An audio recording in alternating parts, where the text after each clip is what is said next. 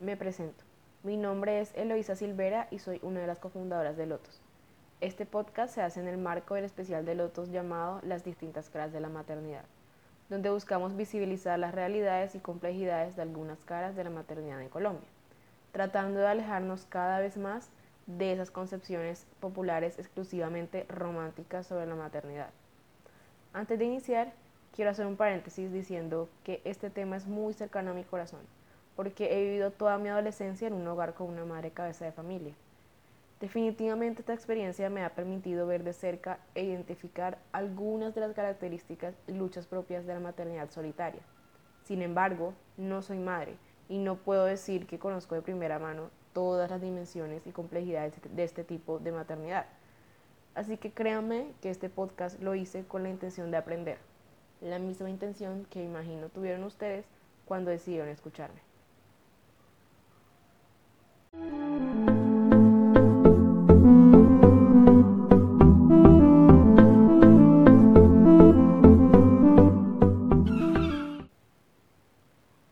Te aconsejo que no te cases sin amor, no te aconsejo que te cases solo por amor. Hay otras muchas cosas que deben considerarse. Mantén el corazón y la mano bajo tu dominio hasta que veas una buena razón para entregarlos. Y si nunca llegara a presentarse una ocasión semejante, consuela tu espíritu con esta reflexión.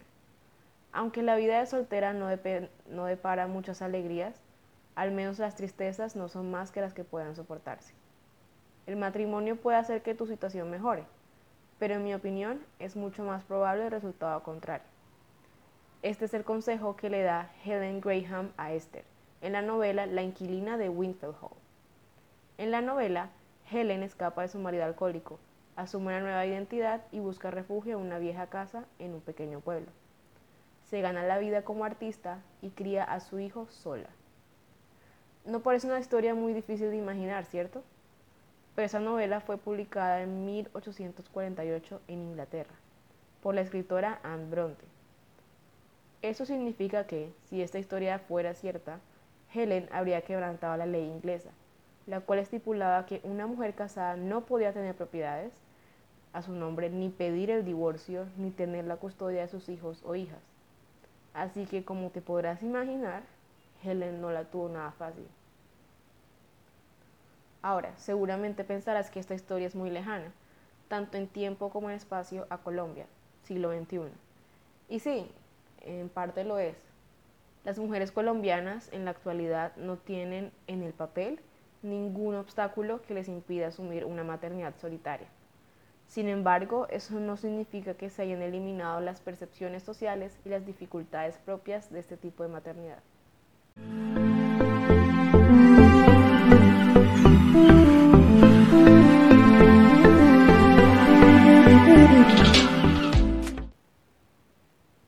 Hablemos de cifras.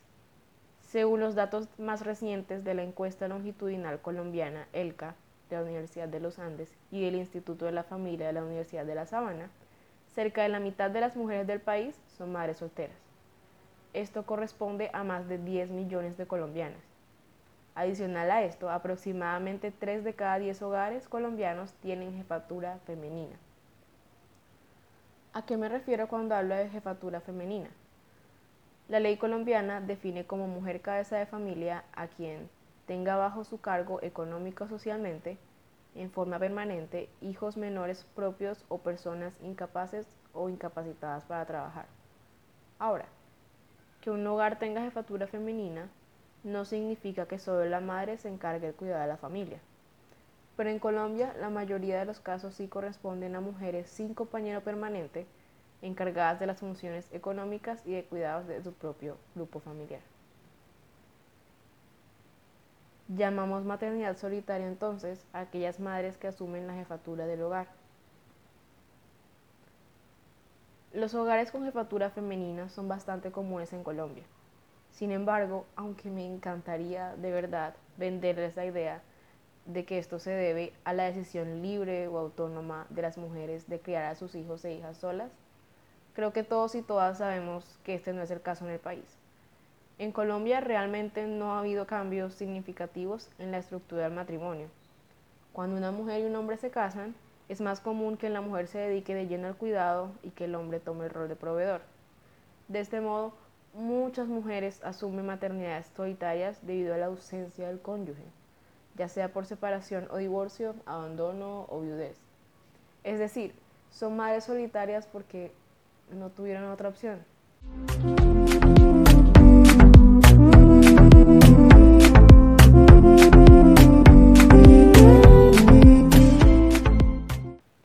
Maternidad solitaria y desigualdades.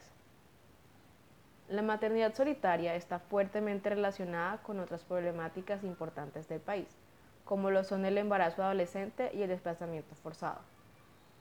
Según un artículo publicado por la revista Fucsia, entre el 2005 y 2015, medio millón de mujeres fueron desplazadas junto a sus familias por el conflicto armado y tuvieron que asumir la jefatura del hogar. Estas mujeres no solo cargan con el trauma de la violencia, que en muchos casos además de armada también es sexual, sino que también deben enfrentarse a la pobreza y al caótico mundo laboral de las ciudades. Las madres solteras también están menos educadas, pues menos del 10% de ellas completaron la educación superior. Y sí, como se está imaginando ya, todos estos factores resultan en otro de los males que asfixian a nuestra gente, la pobreza. Para el 2015, el 31% de los hogares con jefatura femenina vivían en extrema pobreza. Según la encuesta nacional de calidad de vida realizada por el DAN en el 2018, alrededor del 30% de las madres solteras de la región Caribe se consideran pobres y cerca del 20% de esos hogares viven en hacinamiento. Aquí quiero hacer una anotación que me parece muy pertinente. En mi, investigación observé que un asunto en el que no se ha ahondado mucho es en la salud mental de las madres solteras colombianas. De hecho, otra anotación que tengo es que en Colombia solo se han hecho cuatro encuestas de salud mental. En los años 1993, 1997, 2003 y 2015. En fin, decidí entonces recurrir a, a estudios en otros países y el panorama mm, en realidad no es alentador. Un estudio realizado en 2014 en Singapur reveló que las madres solteras, especialmente las más jóvenes, eran más propensas a padecer de trastornos del estado del ánimo. En el 2015, en Alemania, las madres solteras presentaron síntomas de depresión o ansiedad con el doble de frecuencia que las madres con pareja permanente. Por último, y este dato no es solo de madres solteras, es importante tener presente que algunos estudios han mostrado que las madres menores de 5 años expuestas a la guerra tienen una prevalencia de trastorno de estrés postraumático del 29.8%. Este dato en particular debería inquietarnos mucho, dado la amplia intersección entre madre solterismo, entre comillas, y desplazamiento por el conflicto armado. Tristemente la realidad es que debido a su menor nivel educativo y todas las labores domésticas y de cuidado que tienen a su cargo, muchas de estas madres no encuentran espacio para ellas en el mundo laboral formal, por lo que deben recurrir al trabajo informal, en muchos casos a ser empleadas de servicio doméstico. Recordemos que la informalidad está caracterizada por ingresos muy bajos, así como la falta de seguridad social.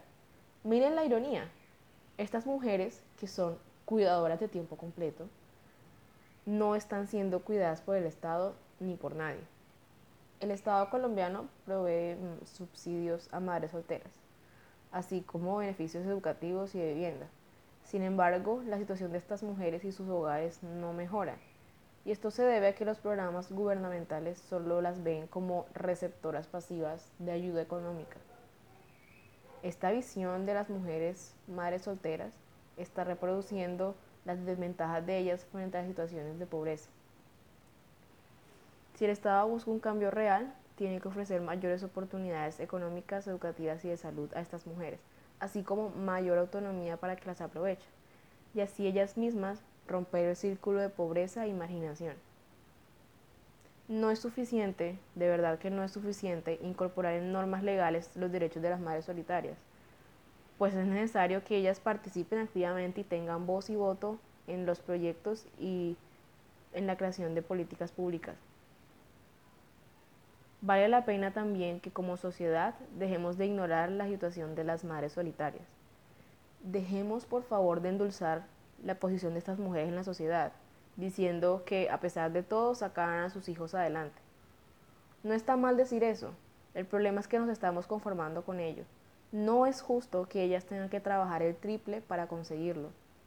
Mostremos nuestro apoyo y ayudemos a que estas madres tengan más oportunidades, para que así ellas mismas sean agentes transformadoras de sus propias vidas. Muchas gracias por escucharme. Esto era todo. Espero que hayan quedado reflexionando y que realmente presten más atención. Creo que creo que eso es algo que hemos aprendido todos y todas con esta pandemia.